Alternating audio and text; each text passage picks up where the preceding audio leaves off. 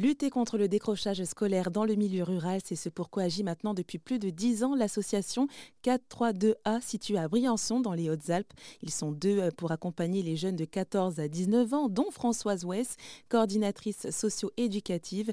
Elle explique pourquoi elle s'est investie dans cette cause en participant à la création de cette structure. Alors moi, j'étais conseillère d'orientation psychologue. Je travaillais au CIO à Briançon. Mon collègue François Charpiot était éducateur spécialisé, éducateur de rue. Et on s'est dit, euh, il y a un trou dans la raquette. Il y a certains jeunes qui viennent pas forcément nous voir. Dans mon bureau, je, recevais les jeunes, mais je n'avais pas la possibilité de sortir de mon bureau, d'aller à la rencontre de ces jeunes. Et on s'est dit, on va créer une association euh, justement mobile. On voulait pas être gardien de nos locaux, on voulait pas être gardien de nos bureaux. Donc, on a fait ce choix de ne pas avoir de, bureau, mais d'être mobile et de se déplacer, d'aller vers. Parce que des structures où les jeunes peuvent euh, aller, il y en a pas mal en fait.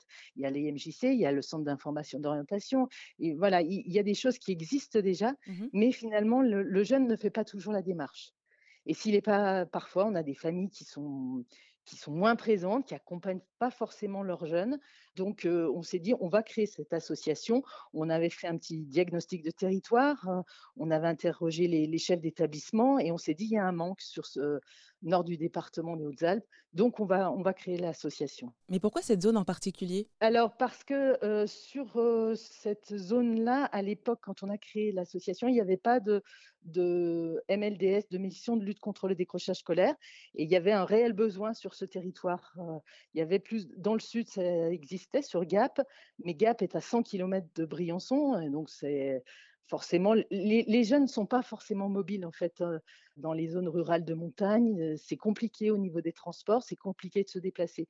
On, voit encore, hein, si vous voulez, on a des jeunes, on s'aperçoit qu'ils choisissent leur orientation par rapport à ce qu'il y a sur le territoire. Mmh Et c'est vrai qu'il y, y a il y a peu de choix en fait. Et on essaye justement de les inciter à, s'ouvrir un petit peu plus. Alors c'est sûr que c'est des contraintes. Hein. On a des jeunes, ils sont en apprentissage par exemple sur le, sur le nord du département, sur, sur Briançon. Et quand ils doivent se rendre au CFA, c'est 100 km le matin, 100 km le soir pour rentrer. Et, parfois, bah, ils ont du mal à envisager d'être à l'internat, donc ils font les allers-retours c'est compliqué, c'est fatigant, euh, voilà.